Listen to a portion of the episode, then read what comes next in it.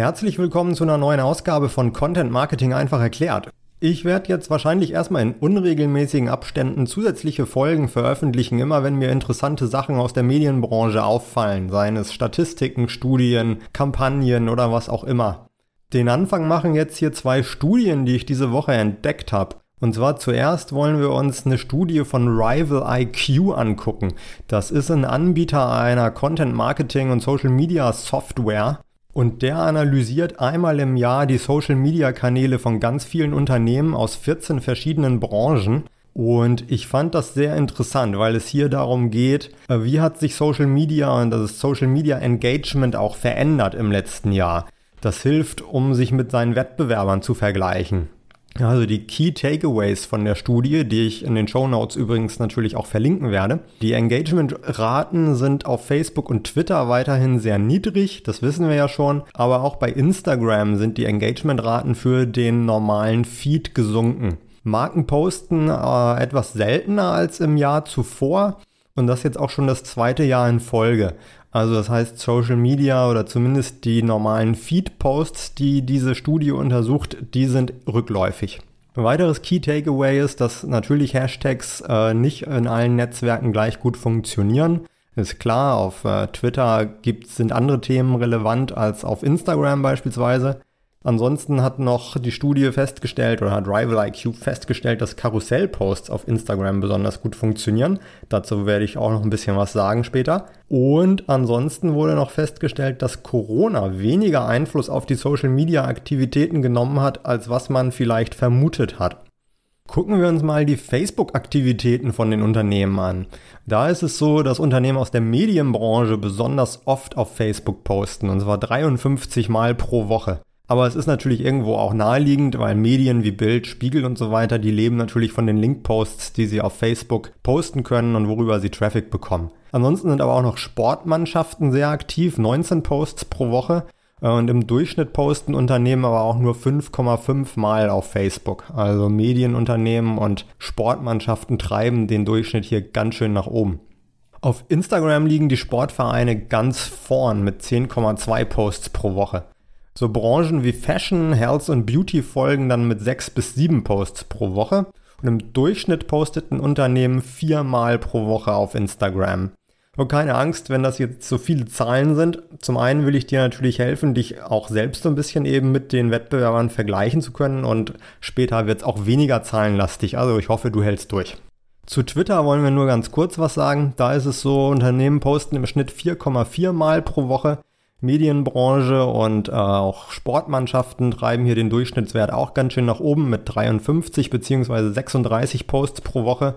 Ansonsten äh, die Unternehmen aus vielen anderen Branchen posten nur so zwei bis dreimal pro Woche, was natürlich gerade auf Twitter, was von einer hohen Aktivität lebt und eben davon, dass da sehr regelmäßig gepostet wird, eher kontraproduktiv ist oder naja, wahrscheinlich könnten sie es auch fast ganz lassen. Twitter hat ja auch bei uns in Deutschland jetzt für viele Unternehmen nicht so den hohen Stellenwert wie die anderen Netzwerke.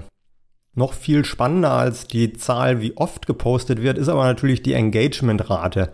Wenn man bedenkt, dass nur circa 5% der eigenen Follower die Posts überhaupt sehen, muss die Rate ja ziemlich niedrig sein. Und ich kann dir sagen, sie ist noch niedriger, als man das erwarten würde. Gerade mal 0,08% der User interagieren mit den Posts auf Facebook. Am meisten Interaktionen bekommen Influencer und Sportvereine mit so knapp 0,2%. Dann kommen Hotels und Ressorts und Unternehmen aus dem Bereich Higher Education, also Unis zum Beispiel mit 0,14 Prozent. Immer ganz schön bitter. Medienunternehmen, die ja am meisten Beiträge veröffentlichen, haben nur eine Engagement Rate von 0,05 Prozent. Damit sind sie im unteren Drittel. Und das heißt also, viel Content zu veröffentlichen führt nicht automatisch auch zu viel Resonanz in der Zielgruppe. Auf Instagram sieht das Bild ein bisschen anders aus. Also für mich gibt es ja auch einige Überraschungen. Da bekommen Hochschulen nämlich mit Abstand am meisten Reaktionen auf ihre Posts. Die Engagement Rate liegt bei 3,2%. Bei Sportvereinen liegt sie bei 1,8%. Posts von Influencern haben eine Rate von 1,42% und sind damit auf dem dritten Platz.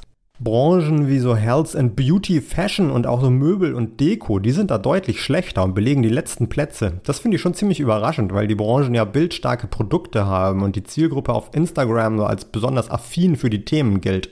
Meine einzige Erklärung dafür ist, dass sich die Leute wegen Corona im letzten Jahr vielleicht weniger dafür interessiert haben. Shoppen war ja nicht so einfach und wegen Kurzarbeit saß das Geld bei vielen Leuten natürlich auch nicht so locker. Über alle Branchen hinweg lag die Engagement Rate auf Instagram bei 0,98%. Das ist laut Rival IQ ein Minus von 25%. Das ist ja schon ganz schön happig. Aber es wurden wie gesagt auch nur die normalen Posts in der Timeline ausgewertet und keine Stories oder Reels. Man sieht in der Studie auch noch, dass Karussellposts auf Instagram besonders hohe Engagementzahlen erreichen. Bei Karussells kannst du mehrere Fotos einbinden. Instagram hat diese Posts zuletzt höher bewertet als normale Fotoposts. Also das heißt, Instagram zeigt deine Karussellposts mehr Nutzern an. Und auch wenn ein Nutzer mit deinem ersten Foto in dem Karussell vielleicht nicht interagiert, zeigt Instagram dem Nutzer das Karussell später vielleicht nochmal an mit einem anderen Foto dann aus deinem Post. So hast du also quasi mehrere Chancen, um angezeigt zu werden und um ein Like zu bekommen. Auch nochmal ganz kurz zu Twitter. Also hier liegt die durchschnittliche Engagement Rate bei 0,045%, also noch niedriger als auf Facebook. Kurzer Einwurf in eigener Sache. Ich verdiene mit diesem Podcast kein Geld und benutze ihn auch nicht, um hintenrum irgendwelche Online-Kurse zu verkaufen. Das ist ein reines Hobbyprojekt und natürlich freue ich mich über neue Hörer. Also, wenn dir das gefällt, dann freue ich mich, wenn du den Podcast abonnierst oder mir eine Bewertung dalässt. Danke und jetzt geht's auch schon weiter. Ich hoffe, du hast durchgehalten. Wir kommen jetzt zum zweiten Thema. Und zwar haben meine ehemaligen Kollegen von Axel Springer Corporate Solutions eine Infografik auf LinkedIn gepostet, wo es darum ging, äh, wofür Content Marketing Entscheider ihr Budget ausgeben. Also laut den Daten geht der größte Teil vom Budget für die Content-Produktion drauf, nämlich 27 Prozent.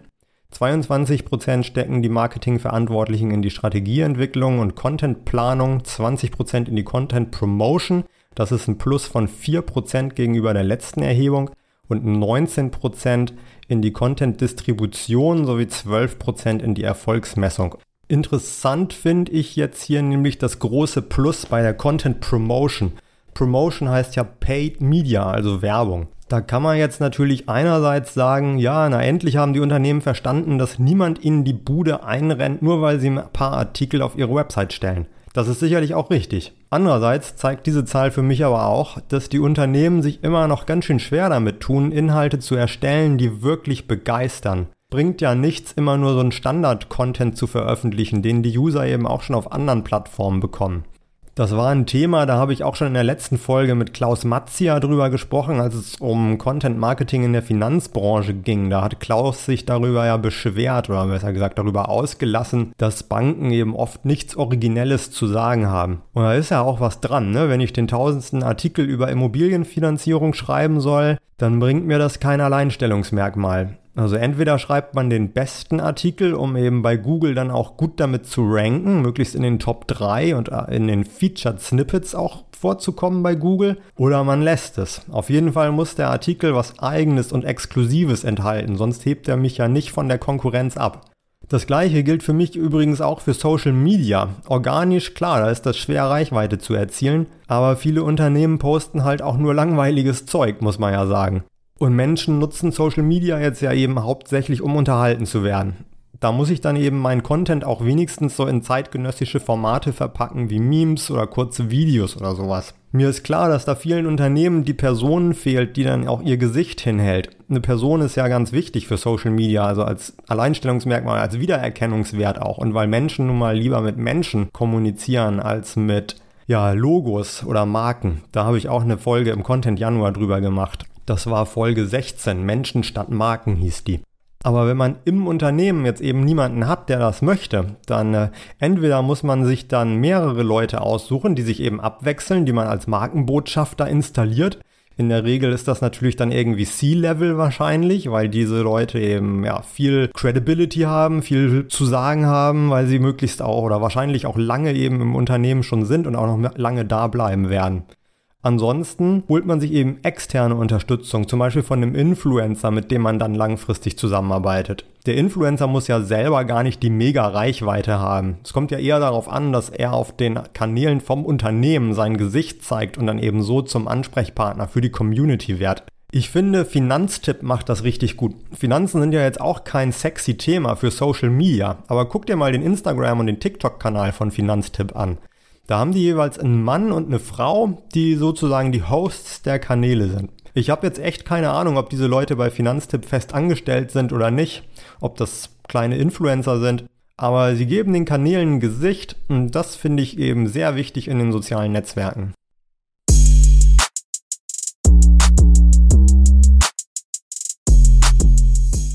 Das war's für heute. Wenn dir der Podcast gefällt, freue ich mich, wenn du ihn abonnierst oder wenn du mir eine Bewertung auch bei Apple Podcast schreibst. Wir hören uns bald wieder. Die nächste Folge kommt spätestens am 15. März.